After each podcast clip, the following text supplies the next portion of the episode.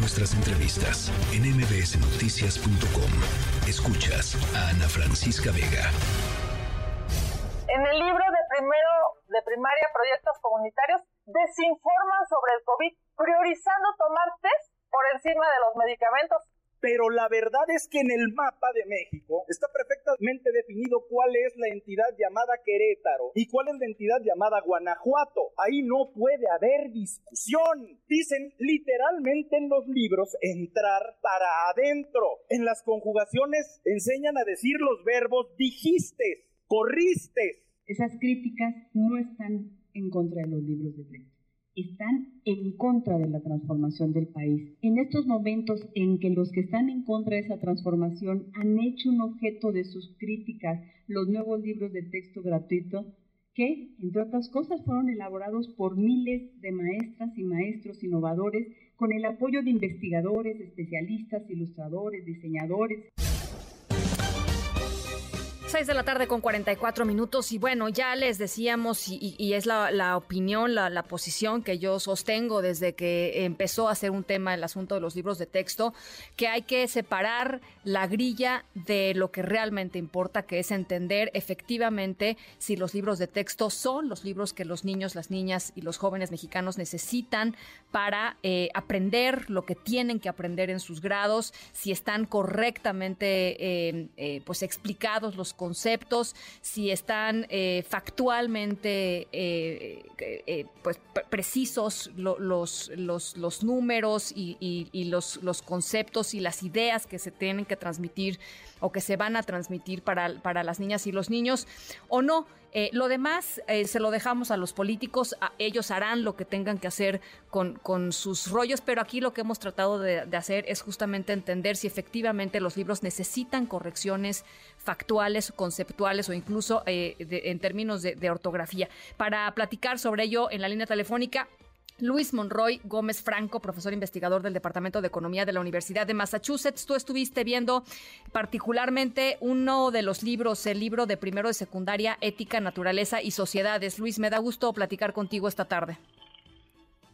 Hola, Ana Francisca. Un saludo a ti y a todo tu auditorio. Eh, sí, como mencionas, yo revisé el libro de primero de secundaria y justo me enfoqué en revisar las temáticas de las cuales tengo conocimiento experto que son de aquellas relacionadas con economía y con particularmente estudios de desigualdad.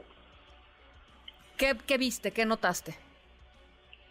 Bueno, lo primero que es muy notorio es que los temas no se abordan siguiendo lo que podríamos llamar un orden lógico que va de lo más simple a lo más complejo. El primer capítulo de ese libro habla sobre políticas para reducir la desigualdad eh, sin antes abordar qué tipo de desigualdad se está hablando eh, o que, cuáles son las raíces de esa desigualdad. Y se abordan temas, la verdad, con un lenguaje de expertos. el lenguaje que yo utilizo en mis artículos académicos lo encontré en el libro en varias partes. Y pues me sorprendió un poco porque yo mis artículos no los escribo pensando en un estudiante de secundaria, sino en un eh, lector especializado. Entonces, que ese lenguaje esté presente en los libros de texto, la verdad es que, aun cuando me gusta que los libros salen de esos temas, la forma en que lo está haciendo, eh, más que traer interés de los estudiantes, lo que va a hacer es ponerlos como frente a un muro insaludable a partir del lenguaje. O sea, un término, por ejemplo, del que se habla es pobreza laboral, que tiene una definición muy eh, específica dada por el Consejo Nacional de Evaluación de Política Pública, pero en el libro solo se menciona la pobreza laboral tuvo esta dinámica.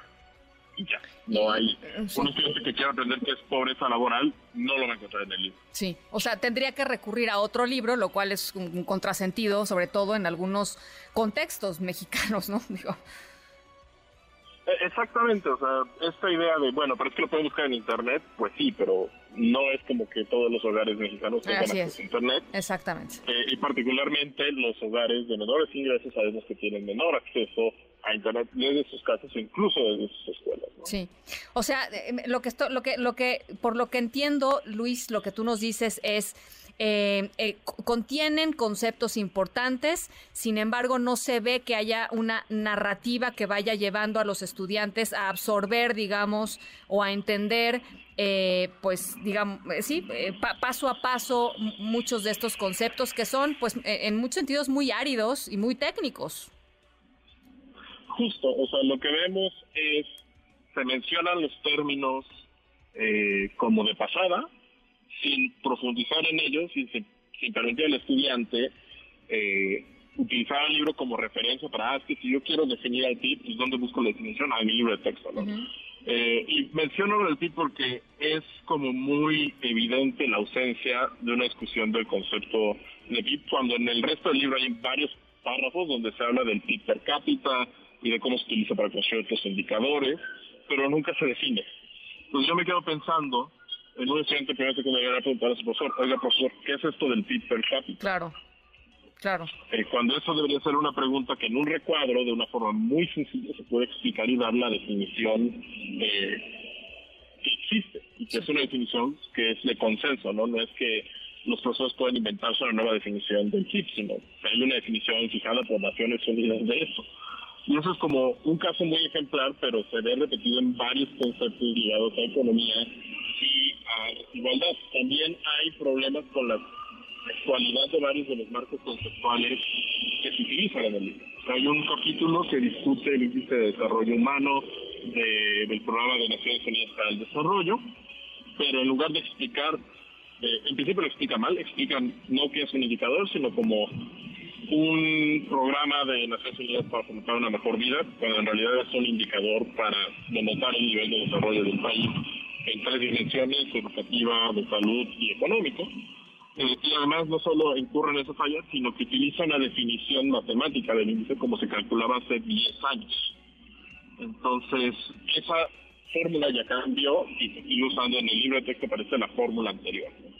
Y cuando discuten como la integración de la economía mexicana en términos de la importancia relativa de varios sectores, hablan de que el sector agrícola es uno de los más importantes del país y en un nivel secundario está la servicios. La realidad es que es completamente al revés. Desde los 90 el sector agrícola no representa más allá del 7% de la total de la economía y ese porcentaje actualmente es cerca del 3%. O no es de las principales actividades de, del país, sino que esos son justo los servicios y la manufactura. El, estudiante que lee eso se va a llevar una impresión completamente desfasada de cuál es la estructura de la economía mexicana en España. No, bueno, o sea, por lo que nos estás contando, eh, eh, será un libro que quizá no sirva de demasiado para un estudiante promedio, ¿no? Este, y, no lo sé.